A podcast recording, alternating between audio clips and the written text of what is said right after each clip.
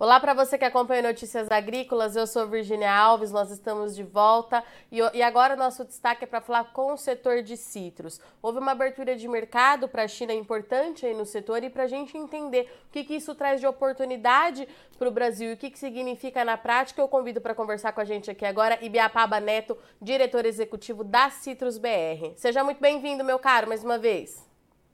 Obrigado, é prazer estar com vocês. Vamos lá então, Ibiapaba, entender Primeiro, o que se trata essa abertura de mercado aí com a China da, do farelo de polpa cítrico, o que isso significa na prática e por que, que o setor, de certa forma, comemorou aí a abertura desse mercado, pode ser? Claro, é, bem, esse é um, um, trabalho já de alguns anos aqui do, do, setor, junto com o Ministério da Agricultura, que foi bastante atuante nos últimos anos, na defesa dos interesses do, do agronegócio brasileiro, é, perante o governo chinês, e chegaram a um, a um, bom, a um bom termo em relação aos protocolos necessários para que o Brasil volte a exportar é, o farelo de polpa cítrica. Esse é um mercado que o Brasil já, já, já utilizou, no, já acessou no, no passado. Aconteceram alguns problemas no meio do caminho, tem muito tempo isso já. É um mercado que acabou sendo fechado e aí demorou um tempão, como é de costume, para que esse mercado ele fosse reaberto. É, a gente tem mais ou menos, eu acho que um ano, mais ou menos, talvez um pouquinho menos, em que o Ministério da Agricultura é, fez as últimas consultas com o setor, enviou para a gente as últimas tratativas em relação às exigências chinesas, em relação a, a, a protocolos para que pudesse exportar. É, a gente deu devolutiva para o Ministério da, da Agricultura, que finalizou as negociações com o governo chinês e agora te recebeu essa boa notícia de que o mercado está tá reaberto. Bem, o que, que significa? Significa mais uma, mais uma opção para o exportador brasileiro. O farelo de polpa cítrica, ele é um alimento para ração animal. O Brasil é um grande produtor de, de, de carne, portanto, é um grande consumidor deste produto no mercado doméstico, mas fica também a opção é, de exportação, caso haja excedente, caso haja é, vantagens do ponto de vista, de repente, tributário, para que você exporte. Então, tem uma série de contas ainda que o setor precisa fazer para ver se compensa, o que não compensa, e aí se rentabilizar da melhor forma possível. Era isso que eu ia te perguntar, Ibiapaba. A gente não consegue ainda, então, nesse momento, saber em termos é, de volume, como é que esse é, que esse mercado deve seguir, a gente vai ter que aprender é, como é que ele vai funcionar na prática, é isso? É, exatamente. Até porque, Virginia, o que, que acontece? É, neste momento, é, as empresas ainda estão se cadastrando no, no, no, GACC, né, que é o General Administration of Chinese Customs, que é a aduana chinesa que, que cuida de, de todas essas questões. Então, tem um prazo agora para a turma é, se cadastrar, enfim, tem umas questões burocráticas ainda a serem vencidas antes das exportações começarem. E aí cada empresa, cada exportador vai olhar ali o que, que é mais interessante, é, o que, que, enfim, traz mais margem para o negócio, e aí pode optar tanto pelo mercado interno quanto pelo mercado externo para a China. A China é um grande comprador, tenho certeza que é um mercado aí que vai demandar bastante farelo de polpa cítrica, e aí a gente vai vendo aos pouquinhos como é que esse mercado ele se comporta. Depende também da demanda, quer dizer, que é como é que o importador vai, vai começar a, a fazer esse tipo de encomenda, então tem um tempinho ainda até a gente entender como é que esse mercado vai funcionar. E Biapaba, em relação à abertura de novos mercados, né, tem mais é, alguma outra atividade, algum outro trabalho nesse sentido sendo feito é, pelas lideranças do setor nesse momento? A gente pode ter novas boas surpresas é, nos próximos meses? Olha, boas surpresas são sempre, são sempre bem-vindas. A gente tem uma pauta longa aqui no setor a respeito de oportunidades. O que a gente precisa entender? Suco de laranja, é, por ele ser um produto minimamente processado ou por passar por um processo mínimo de, de processamento, ele não tem uma série de barreiras que as frutas enfrentam. Então, as, as frutas elas têm todas as doenças é, quarentenárias é, que muitas vezes impedem um acesso a um determinado mercado por questões fitossanitárias. No caso suco de laranja, isso não existe, produto ele é pasteurizado ou concentrado. Então, você não tem é, risco é, de exportar nenhum tipo de praga ou doença que ofereça risco à agricultura de outros países. Então, nesse sentido, que a gente chama de SPS, que é um, o Tratado Sanitário e Fitossanitário da OMC, é, não existe problema com suco de laranja. O que existe problema em alguns mercados são questões tarifárias. Então, por exemplo, a própria China, a gente tem ainda alguns desafios para vencer é, em relação a tarifas cobradas em determinados NCMs, que são os códigos é, de, de, exportação para cada um dos produtos, e cada, cada produto ele tem um código e uma tributação diferenciada, e tem uma série de regrinhas que podem facilitar ou, ou dificultar a exportação. E você tem questões de, de tarifárias também em outros é, mercados, por exemplo, vou dar um, um, exemplo aqui de um mercado que tem tudo para ser uma nova China no futuro, que é a Índia, é, mas que tem uma tributação que é completamente maluca. Então, o, o para você exportar para a China, a tributação total ela chega a 68% ad valorem, ou seja, em cima do valor que você exporta, tem que colocar mais 68% de custos que você tem que pagar para o tesouro é, indiano. Então, isso praticamente inviabiliza o mercado, porque o produto chega por um custo muito elevado, e aí você precisa de uma massa de renda muito grande ali para consumir aquele produto, e por mais que a, a China tenha mais de um bilhão de pessoas, ainda assim é um país em desenvolvimento, tem uma série de desafios. Esse é um dos, dos assuntos que, que, que a gente tem tratado aqui é, junto com o governo brasileiro.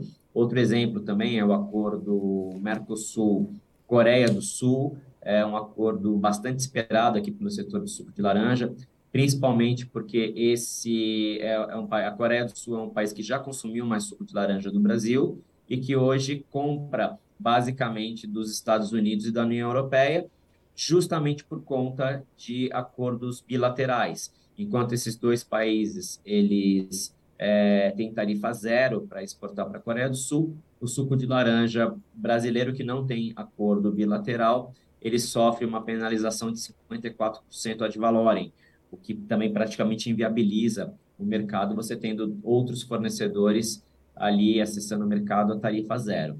Então, existem ainda alguns outros exemplos que a gente poderia trazer aqui, mas é sempre nessa área tarifária que normalmente é, é, necessita de negociações em nível de governo, e a gente está trabalhando bastante aí junto com o governo brasileiro para tentar vencer essas barreiras. E Biapaba, você sempre fala aqui para a gente que a gente precisa acompanhar muito de perto a questão do México, como é que o México vem se comportando, se posicionando nesse mercado internacional, né?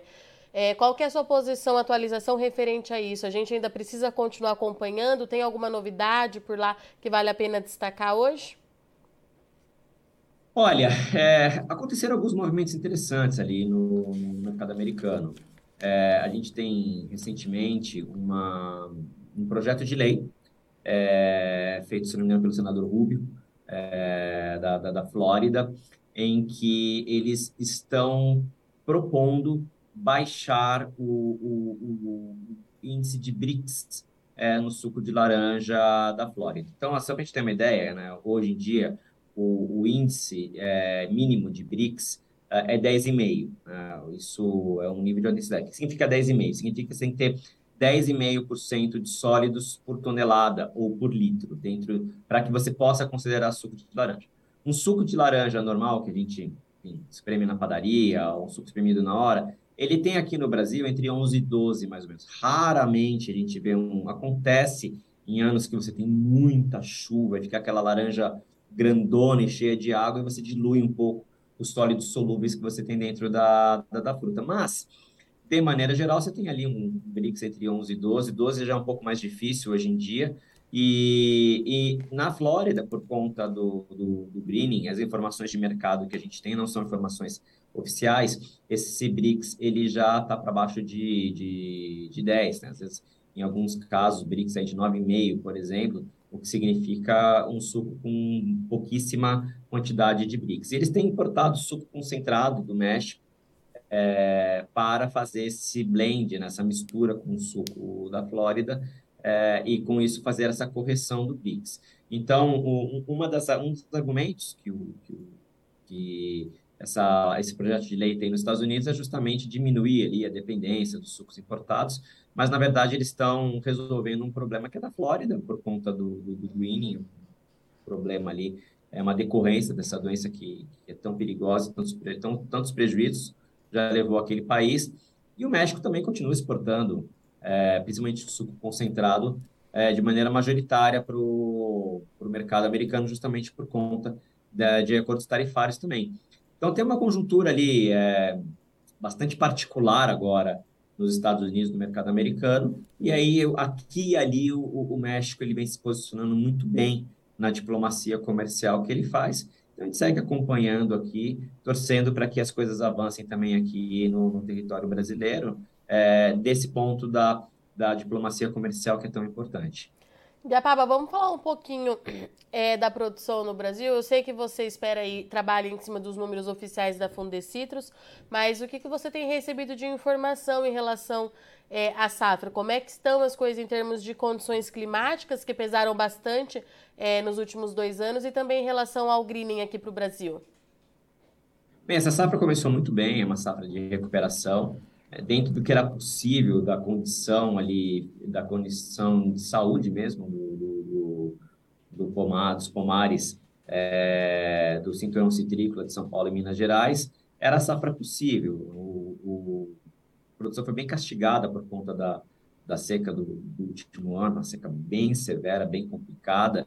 Então, dentro do que era possível, uma safra muito boa aí de 317 milhões de caixas, aí arredondando um pouquinho, estimada pelo Fundecitos gente teve um período grande agora de seca, praticamente 50, 50 dias de, de, de seca.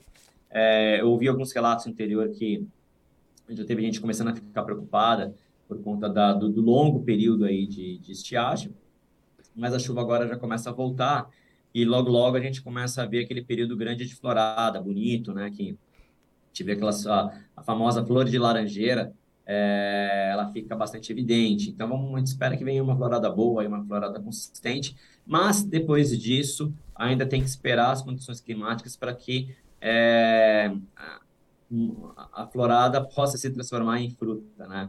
É, isso é uma coisa que se fala bastante, flor não é fruta.